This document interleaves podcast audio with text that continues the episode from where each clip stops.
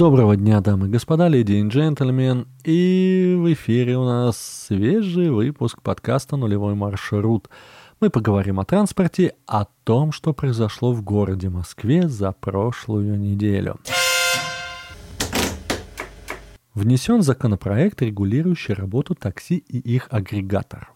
Ну, вроде бы внесен и внесен, но там есть достаточно интересные вещи. В принципе, в такси давно надо было навести порядок. А законопроект, в частности, предлагает обязать службы заказа легкового такси предоставлять Федеральной службе безопасности доступ к базам данных обработки и передачи заказов. То есть, как вы поняли, Федеральная служба безопасности в любой момент может послать запрос на кто, кого, куда и вез. Также поправками регулируются вопросы формирования тарифов на такси, требования к их внешнему виду и к водителям. В документе, в частности, предусматривается возможность получения разрешения на работу в такси самозанятым физическим лицам при условии заключения договора со службой заказа легкового такси. Вот по действующему законодательству самозанятых такой сейчас возможности нет. При этом автор инициативы предлагает ввести ряд ограничений при допуске к управлению легковым такси. Водитель не может быть таксистом до истечения одного года со дня окончания срока лишения его права управления автомобилем. То есть лишили на три года, после этого еще как в права вернули, еще в течение года он не может заниматься перевозкой пассажиров, то есть работать в такси. Ну, не перевозкой, я имею в виду работать в такси. Также не может управлять легковым такси человек, имеющий за период, предшествующий дню перевозки, более трех неоплаченных административных штрафов за нарушение ПДД. То есть, грубо говоря, если есть три штрафа, лицензия таксиста аннулируется. Также законопроектом предлагается отрегулировать вопросы солидарной ответственности службы заказа легкового такси за ущерб, причиненный в результате ДТП, и прописываются требования к внешнему виду такси. Еще раз. Законопроектом предлагается отрегулировать вопросы солидарной ответственности службы заказа легкового такси за ущерб, причиненный в результате ДТП. То есть это тот самый спорный вопрос. Яндексе мы ни за что не отвечаем такси.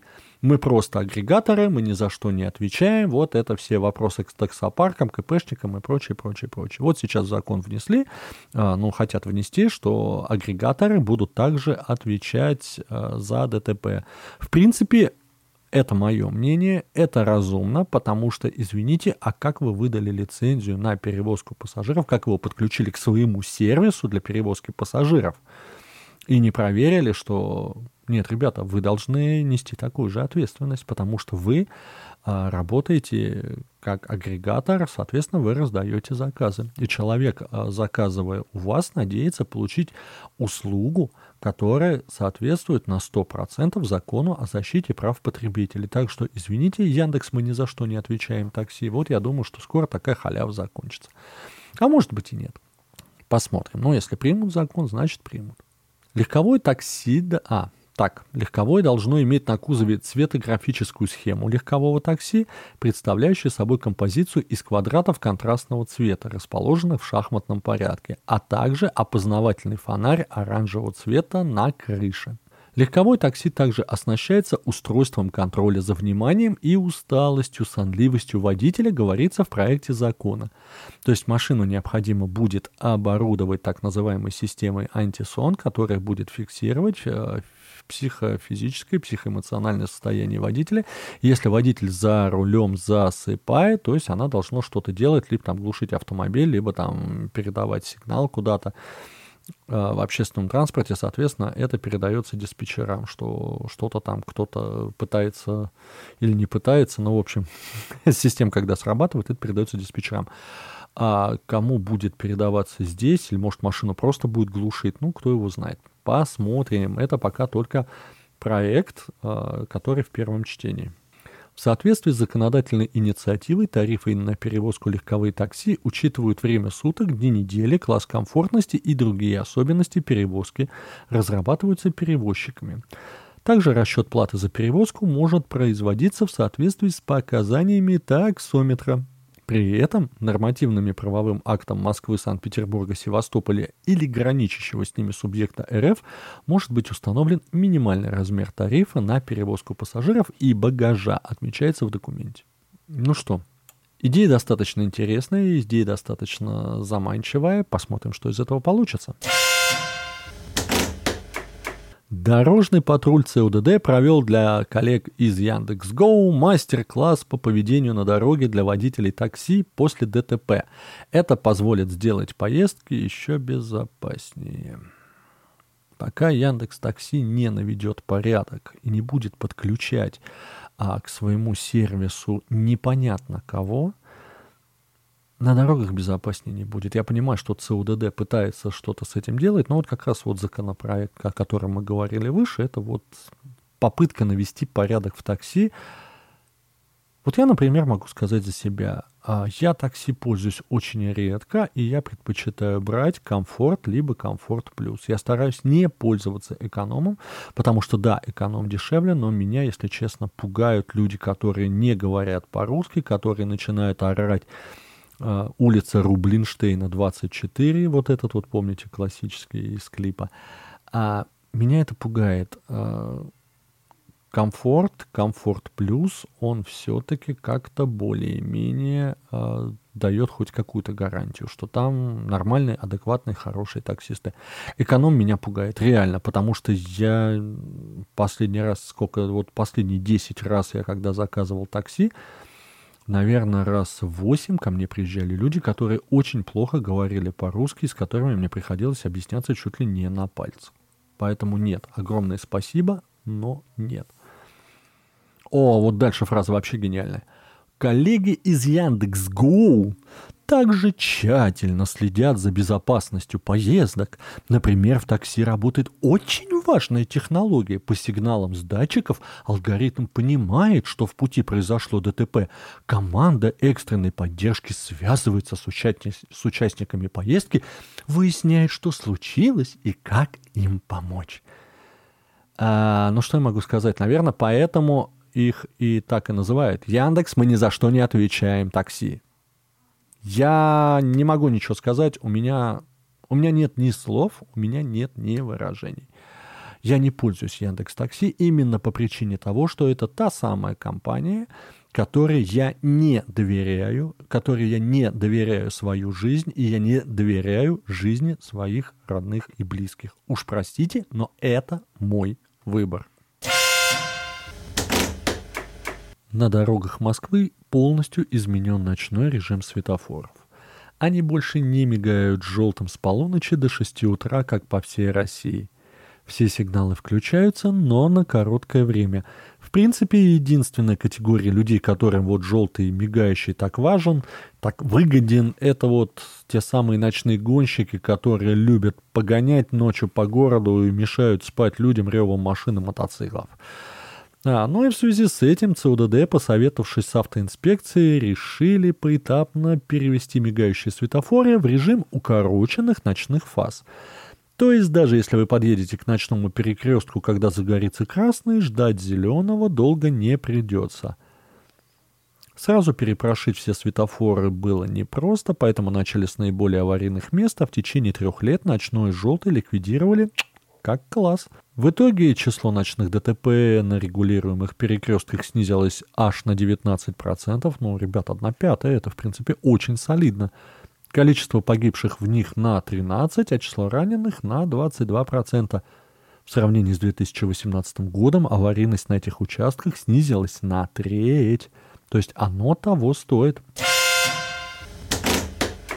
Колесо обозрения ВДНХ Сколько было сломано копий об это колесо. Местные жители митинговали, собирали подписи. Но, тем не менее, колесо строится, колесо почти построили, и колесо, скорее всего, скоро будет запущено. Сначала была информация, что 1000 рублей такую стоимость обещают установить за круг проезда на вот этом колесе так называемой «Солнце Москвы», чтобы предусмотрены взрослые и льготные билеты. И вот буквально, когда я записывал этот подкаст, когда я начал его записывать, прилетела абсолютно свежая новость, что В ближайшее время на официальном сайте проекта «Колеса Москвы» стартует продажа билетов. Итак, взрослый билет по будням э, стоит 750 рублей, детский 550 рублей. В выходные и праздничные дни взрослый билет можно будет купить за 950 рублей, а детский за 750 рублей. То есть 950 рублей мы получаем практически тысячу. То есть пока сделать круг на большом колесе обозрения обойдется 2850 рублей.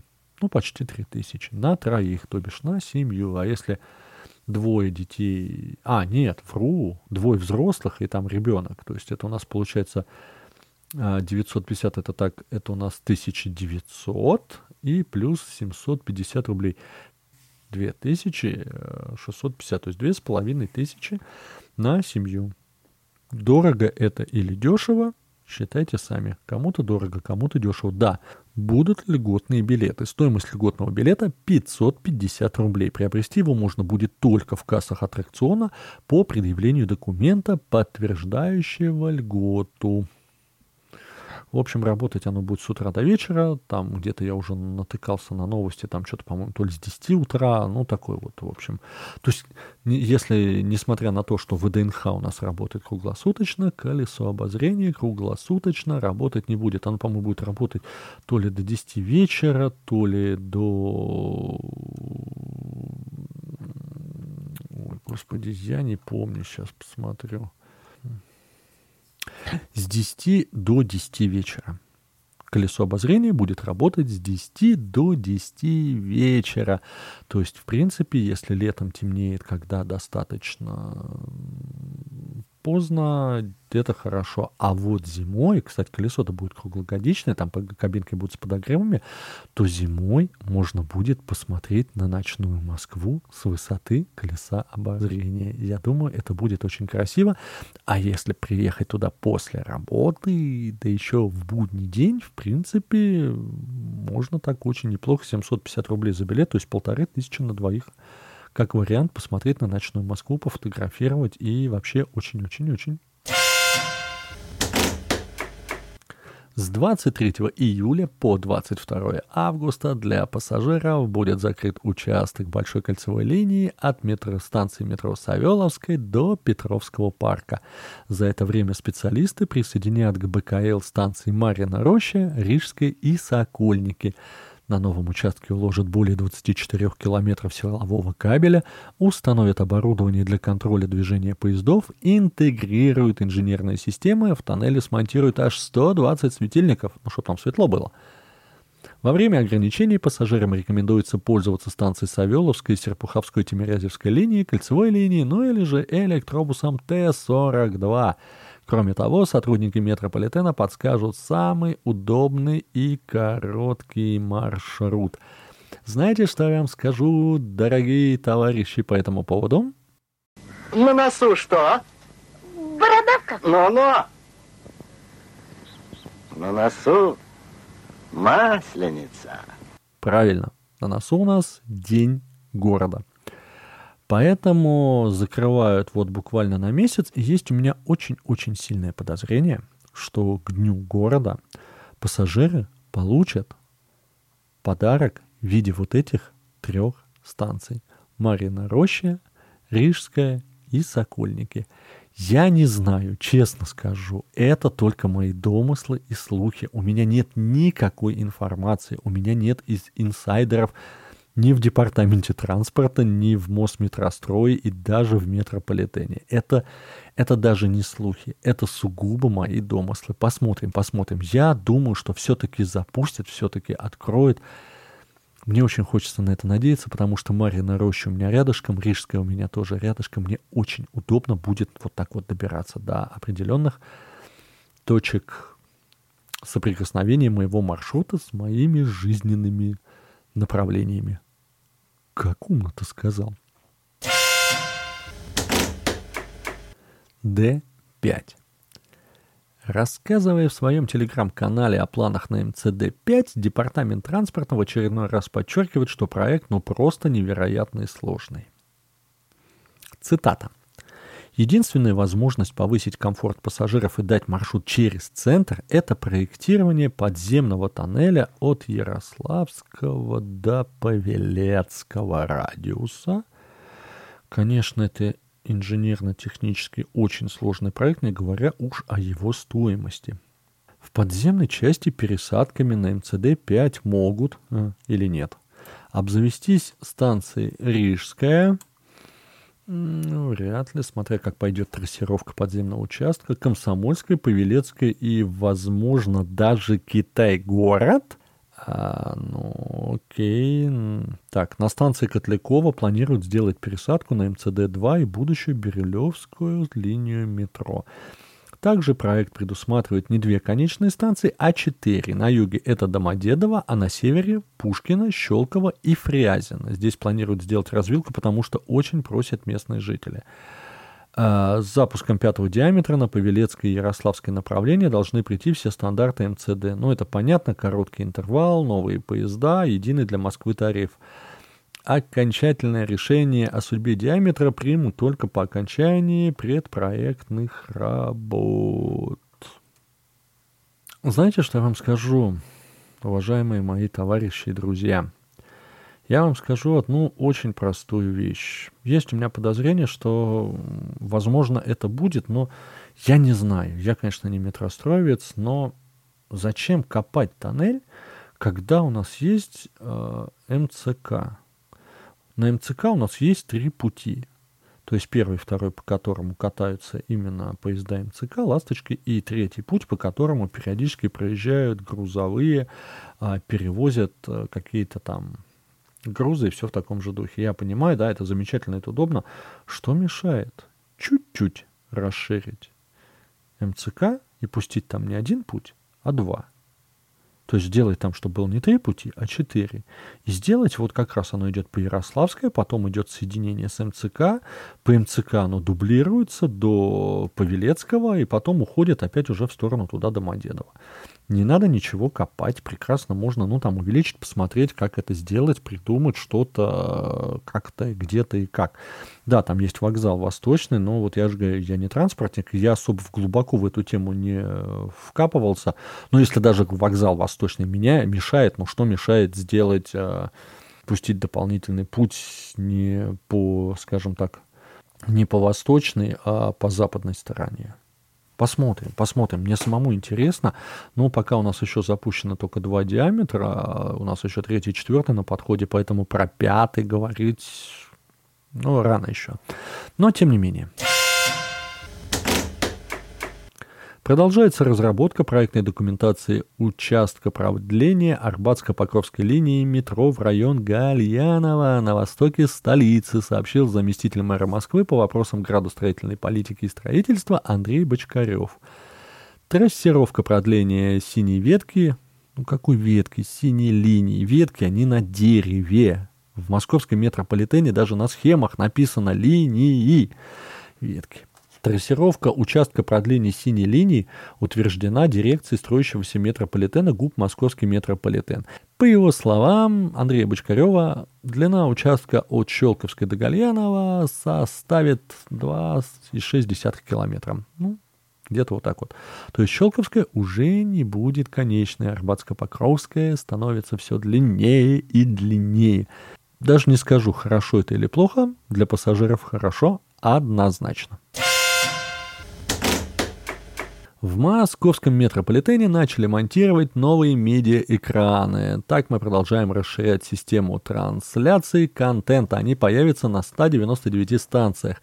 На них планируем рассказать все самое интересное о московском транспорте, о наших новых сервисах, важный социальный контент и многое другое. Об этом нам сообщает Департамент транспорта. Интересно, что подразумевается под словом «многое другое». Посмотрим, когда запустят экраны. В принципе, я, кстати, катаюсь по Москве, пока еще ни одного запущенного экрана не видел. Вот стоять они стоят, но вот чтобы на них что-то показывали, не видел. Ну, посмотрим, посмотрим, посмотрим. Кондукторша в Казани накричала на подростка и хотела выставить его на улицу в грозу и ливень за неоплата проезда. Ай-яй-яй-яй-яй.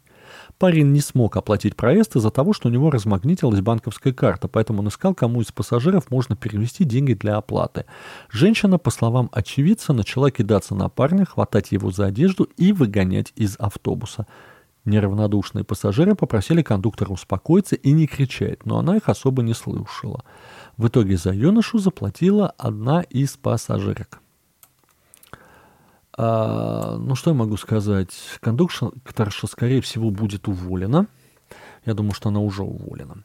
А дело в том, что в начале марта 2021 года вступили в силу правила, запрещающие высаживать за безбилетный проезд детей и подростков до 16 лет, которые едут в общественном транспорте без сопровождения взрослых.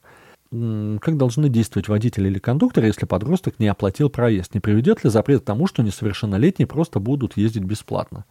Согласно действующему законодательству, представитель перевозчика либо должностное лицо, осуществляющее контроль в транспортном средстве, в случае неоплаты проезда не могут требовать от ребенка, который не достиг возраста 16 лет, следующего при этом без сопровождения взрослых, покинуть транспортное средство на ближайшей остановке. Штрафовать за безбилетный проезд их нельзя, потому что административная ответственность возможна с 16 лет. Для того, чтобы безбилетные проезды не стали нормой, стоит применить опыт Санкт-Петербурга. Там детей довозят до конечной остановки и передают сотрудникам полиции либо родителям, а затем составляют в отношении последних протокол. В таком случае и подростки не будут заинтересованы в обмане перевозчиков, думая, что их все равно не высадят, и родители будут внимательнее следить за оплатой проезда своих детей. Контролер не имеет права оставлять на улице ребенка, так как возникает угроза его жизни и здоровью. Особенно острой становится ситуация ночью на междугородних рейсах или при неблагоприятных погодных условиях. По статье 238, часть 1, оставление в опасности, предусмотрено уголовное наказание для того, кто принял решение высадить несовершеннолетнего пассажира. Кондуктор будет нести уголовную ответственность за оставление ребенка в опасности, если высадил ребенка из транспорта при низкой температуре на улице или на трассе в безлюдном месте. В зависимости от тяжести это может быть штраф, либо лишение свободы на срок до двух лет, либо обязательной работы до 360 часов. Вот так вот. Ну, так как это было в городе, так как это было в Казани, понятно, что туда э, погода так сейчас, в принципе, лето, и это не улица, то есть, вернее, это там не безлюдное место, поэтому нет, вполне. Но я думаю, что, скорее всего, кондуктора за это уволили. Московское метро и МЦК полностью оборудуют системой аудионавигации для незрячих до конца года – Специальный периодический звук помогает найти вход в метро даже в час пик. При этом он не мешает другим пассажирам. Сейчас 60 таких устройств работают на 45 станциях. К концу года их станет больше тысячи. А, наверное, многие уже слышали этот звук, как это звучит, но не знали для чего он. Вот звучит он именно вот так.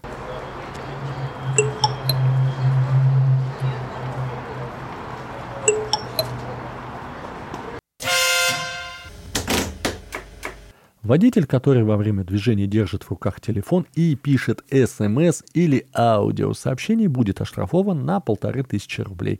Об этом ТАСС сообщили во вторник в пресс-службе столичной госавтоинспекции.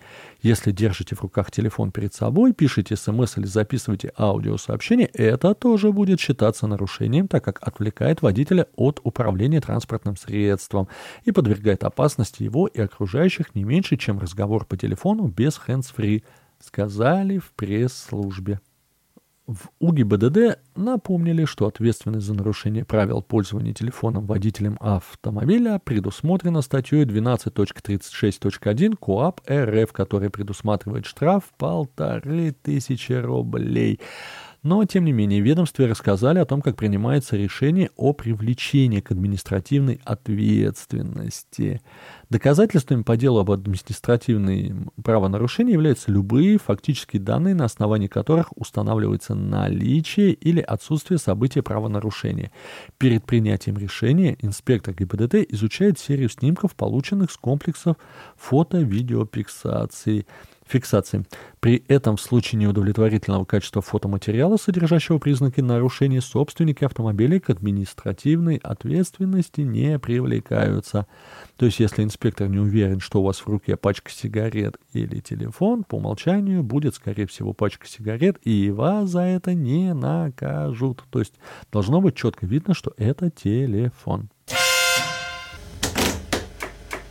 Приложении «Московский транспорт» добавили речные прогулки. Теперь насладиться поездкой по реке еще проще и удобнее. Скачивайте приложение, приходите на причал, выбирайте маршрут и покупайте билеты. В обновленном приложении можно купить билеты по фиксированной цене на официальном ресурсе, узнать расписание речного транспорта, искать причалы и суда на карте и получать информацию о них, отслеживать движение судов на карте, строить маршрут до причалов на различных видах транспорта. Не знаю, я в этом году еще как-то ни разу не прокатился на речном трамвайчике. Надо это как-то срочно, вот очень-очень срочно исправить, потому что это реально, наверное, классно. В такую, особенно в такую жару покататься на речном. Я представляю, сколько там сейчас народу катается, и как-то мне уже не хочется. Но хочется. Но надо. Надо. Блумберг. В США начался дефицит водителей автобусов. По мнению специалистов, кризис возник на фоне старения рабочей силы, низких зарплат, высокого уровня преступности и нежелания молодых людей делать карьеру водителя. В Соединенных Штатах транспортные агентства начали испытывать дефицит водителей автобусах. Их число сокращается, поскольку многие из них уходят на пенсию или ищут более высокооплачиваемую работу в частных компаниях. Об этом сообщает агентство Bloomberg – Издание пишет, что нехватка создает серьезную проблему для транспортных агентств, которые пытаются восстановить отрасль и вернуть пассажиров после понесенных значительных убытков во время пандемии. Но такие вопросы, они решаются достаточно просто. Они решаются именно повышением заработной платы, именно социальным пакетом, именно безопасностью и вот это вот а, высокий уровень преступности, то есть, соответственно, когда вечером едет автобус, и туда заходит пьяная компания и начинается докапываться до водителя, ну кто хочет работать в таких условиях? Так что, не знаю, общественный транспорт должен ходить, должен ходить всегда. Я думаю, что эту проблему тоже решат. Ну, я имею в виду про руководство города, руководство городов Соединенных Штатов там, где эта проблема возникает. Черемушкинский районный суд взыскал почти 4 миллиона рублей с пассажира, который специально спустился на рельсы. В декабре прошлого года пассажир на станции прав «Союзная» вечерний час пик спустился на путь и пошел, пошел, пошел в сторону тоннеля. Машинисту пришлось применить экстренное торможение, чтобы не задавить идиота. После остановки состава нарушитель залез на крышу вагона, там, насколько я помню, он еще и разделся. Сотрудники метро сняли напряжение, чтобы экстремала не убило током. Из-за этого погас свет э, и в поезде с пассажирами. Но это понятно, высокого нет, там пока батареи. Движение на юге Калужско-Рижской линии было нарушено больше, чем на час. До конечной не доехали 35 поездов, из 20 составов внепланово высадили людей. Неудобства коснулись суммарно 60 тысяч пассажиров. Из-за задержек они не успели по своим делам. Да, вот оно так бывает. К сожалению, таких случаев немало. Юристы Мосметро регулярно обращаются в суд, чтобы взыскать убытки с тех, кто намеренно спускается на рельсы и срывает график движения поездов. Единственный, по-моему, вариант вот в таком случае штрафовать рублем. Вот, ну, 4 миллиона, больше, чем за час, а, неудобство 60 тысяч пассажиров. Да, да, да, я, я не представляю, это он до конца жизни, что ли, будет рассчитываться. Но, насколько я помню, не знаю, что там было на самом деле, но, насколько я помню, были разговоры о том, что молодой человек э, был под веществами. Его просто вот... Да, представляю, как он обрадовался, когда его отпустило. Ко дню московского транспорта Музей транспорта Москвы выпустил первую серию бесплатных аудиоэкскурсий по популярным маршрутам Москвы. На сайте музея вы можете выбрать трамвайный маршрут номер 39, автобусный маршрут Б и веломаршрут по ВДНХ. Аудиоэкскурсии звучат голосами известных любимых артистов Константина Крюкова, Павла Баршака и Олега Нестерова. Их можно послушать бесплатно на сайте Музея транспорта Москвы. Вот мне, кстати, очень нравится Олег Нестеров. Он, по-моему, как раз озвучивает 39-й маршрут трамвая. Нет, вот вы просто послушайте. Ну, это классно, это же реально классно. Вот вам маленький кусочек. Но вы это всегда можете послушать именно катаясь по трамваю и на тр... катаясь по трамваю. Э-э-э. Оговорочка по Фрейду. Катаясь на трамвае. По трамваю кататься не надо. Это нарушение правил пользования тра- общественным транспортом. Так что... Не, это классно. Я имею в виду нет, слушать экскурсии, а не кататься по трамваю. Кататься на трамвае. Смотреть в окно и слушать экскурсии, интересные факты. Остановка метро «Чистые пруды». Перегон метро «Чистые пруды» – Большой Харитоневский переулок. Совсем рядом с началом нашего маршрута еще недавно находился нулевой километр России. По традиции нулевая отметка располагается возле главного почтамта а он находится прямо здесь, на Мясницкой улице. На конкурсе «Московские мастера» назвали лучших водителей Мосгортранса. 26 человек и 13 команд соревновались в знании ПДД, проверке санитарно-технического состояния автобуса и выполнении маневров.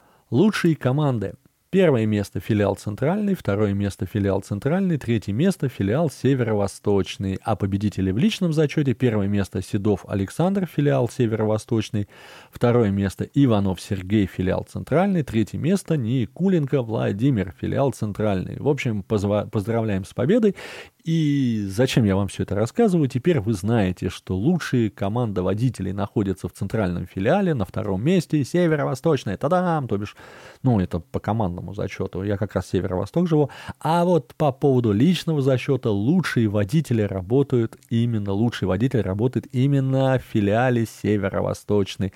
И буквально чуть-чуть от них отстает филиал центральный, который занял второе и третье место. Это реально круто.